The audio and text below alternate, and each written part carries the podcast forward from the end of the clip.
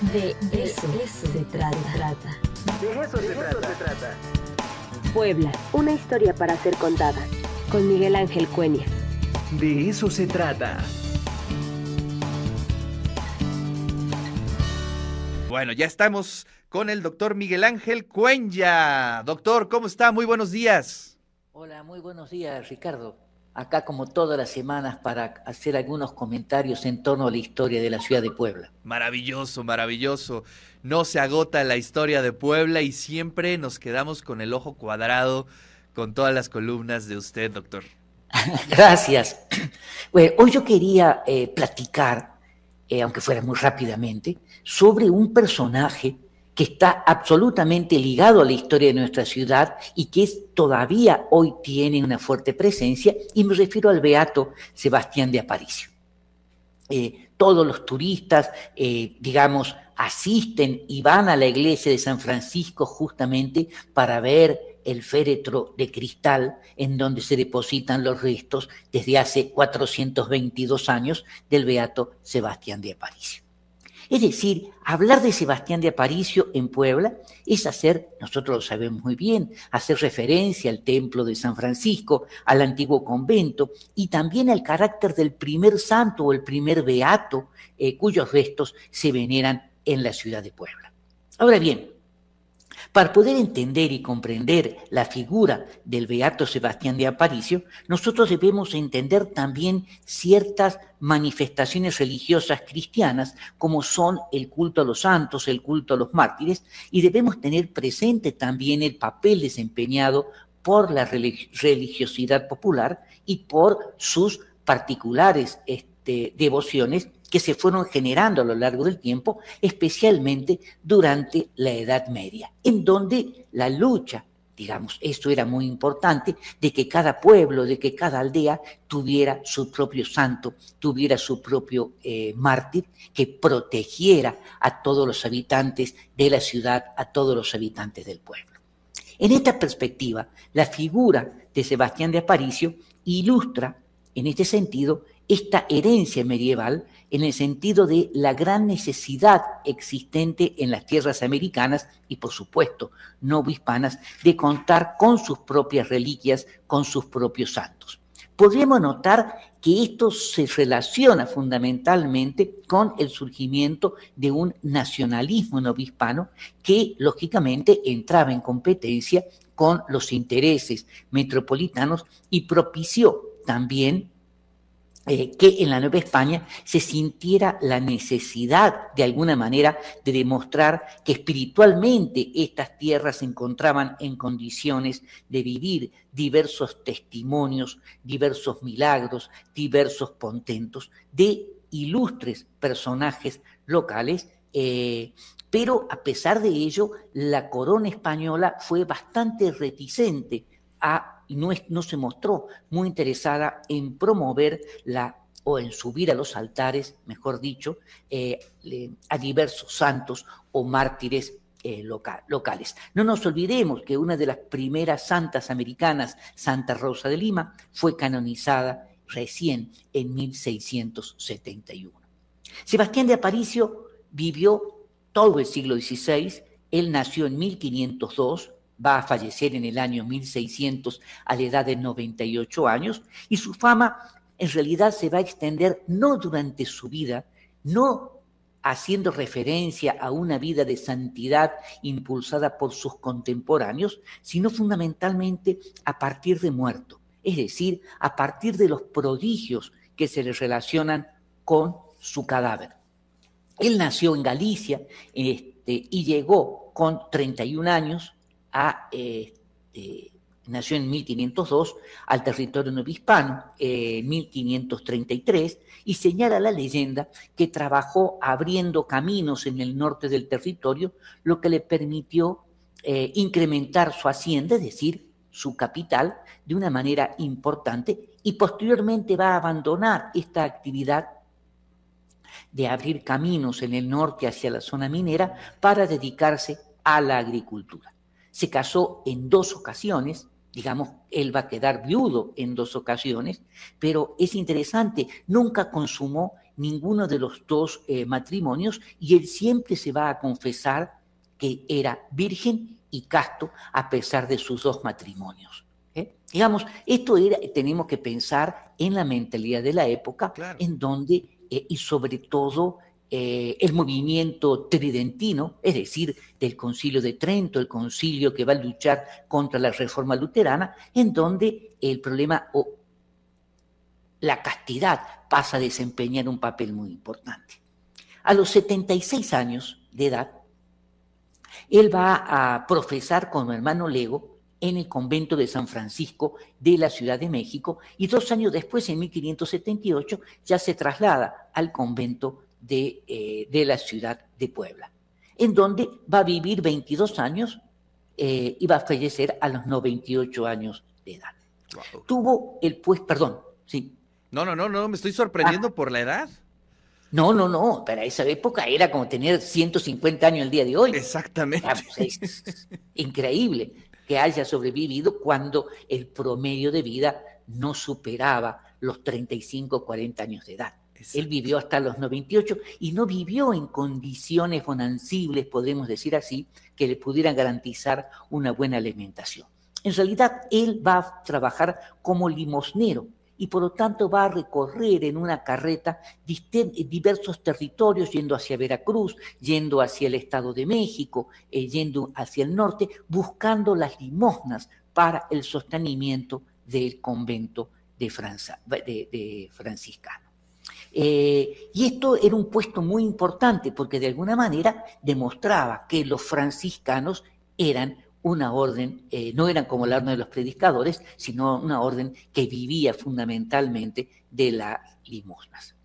Su vida va a diferir totalmente de la vida de los otros frailes franciscanos que concibieron la vida ejemplar del cristiano como una vida eh, que tenía que relacionarse con una continua mortificación del cuerpo para ganarse la salvación. En el caso de Sebastián de Aparicio, va a representar otro tipo de santidad totalmente diferente, muy también muy, muy de la época. Según uno de sus primeros biógrafos, Fray eh, Juan de Torquemada, eh, dice él que el beato Sebastián de Aparicio representa los misterios escondidos de Cristo, dice, dice el biógrafo, revelando a los personajes simples, a los rústicos, eh, el camino de la virtud y de la santa simplicidad. Es decir, vea, Sebastián de Aparicio en un hombre rústico, analfabeta, ¿eh? Eh, totalmente simple. ¿eh? ¿Y por qué esto es así? Porque el hecho, dice Torquemada, que supiera guardar sus votos y que profese los votos en medio de su simplicidad, tiene mucho más valor que aquel estudiado, que aquel fraile que recita los reglamentos eh, de la orden franciscana y los promulga o los sigue muy tibiamente. Es decir, lo que se rescata es la rusticidad del santo, la simpleza, y en este caso se consideraba que su simplicidad era parte de la sabiduría de Dios, que era lo que pedía Dios para su salvación. Esto se entona mucho con el carácter eh, de, y las preocupaciones tridentinas, podríamos decir así, del, del Concilio de Trento, en medio de la este, revuelta o eh, la protesta luterana, calvinista y compañía, eh, y en donde la Iglesia se resiste a que los legos lean las Sagradas Escrituras y que, ¿por qué? Porque pueden ser mal interpretadas. Y por lo tanto, digamos, lo que se busca es una seguridad espiritual a partir de lo que los sacerdotes podían transmitir. Y en este contexto, en este contexto, se ubica la figura de Sebastián de Aparicio. Oye, pues qué, es un mensaje, ¿no, doctor? No, importantísimo, muy de la época. ¿Y, cómo, lo recibe la gente? ¿Hay una identificación con, con Sebastián de Aparicio? Bueno, todavía, digamos, eh, se lleva eh, digamos, a Sebastián de Aparicio no solamente se lo identifica como patrón de los caminos, sino también como protector de los animales, eh, emulando la figura de San Francisco. Hay todo un culto a, la imagen porque después de muerto se van a empezar a desarrollar una serie de milagros. Digamos, los milagros son post-mortem. Ahí es la que yo me quería referir muy rápidamente. Mira, mira, fue una cuestión de tiempo. Eh, la segunda cualidad que se le va a reconocer es la de la obediencia. La primera fue la simplicidad, la segunda la obediencia, la tercera la castidad y la cuarta, la cuarta la caridad y la quinta la mortificación del cuerpo. En todas estas, ¿eh? Sebastián de Aparicio habría cumplido ampliamente con todas las, eh, todos los preceptos. Es decir, es una persona que renunció a todos este, su bienestar, renuncia a sus ingresos, dona sus, todas sus propiedades al convento de las Clarisas en Puebla y va a vivir de una manera rústica, de una manera muy pobre, jamás va a dormir en una cama, dormía eh, en el piso. Y se le van a, decir que él promovió una serie de milagros. Esto es muy, muy interesante. Es decir, los contemporáneos, después de muerto, estamos hablando del año 1600, hacen, empiezan a desarrollar toda una leyenda de que eh, tenía el don de la profecía, que recibió, recibía visitas de las ánimas del purgatorio para solicitarle que intercedieran para que sus tormentos se redujeran, que algunos santos habían bajado para platicar con este, el beato Sebastián de Aparicio, ¿eh?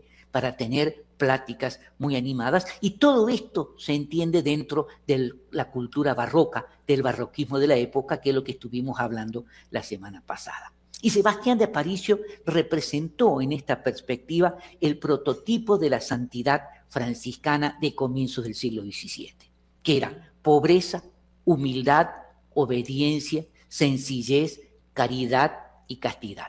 Y virtudes que fueron ampliamente eh, impulsadas, desarrolladas y llevadas a cabo por, este, por el Beato. Se trató de un humilde y de un sencillo fraile que no destacó, no era un intelectual, no era un teólogo, no daba sermones, sino que su vida se va a manifestar, o la simpleza de su vida, su santidad, se empieza a manifestar a partir de la muerte con la sacralización del cuerpo.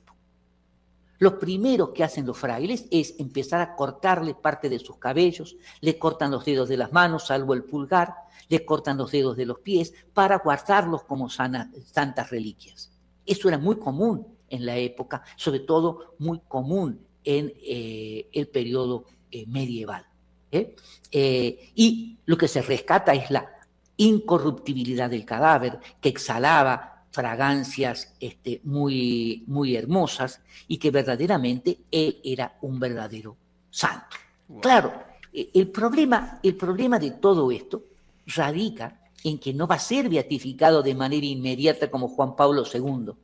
Es decir, los santos que fueron santificados muy rápidamente, estamos hablando de Santo Domingo, no es cualquier santo, San Francisco que demoró algunos años, pero fue muy rápido.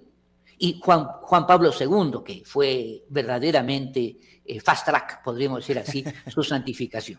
Mientras que recién va a ser beatificado. Él muere en 1600 y se va a tener que esperar 189 años para que fuera beatificado. En 1789.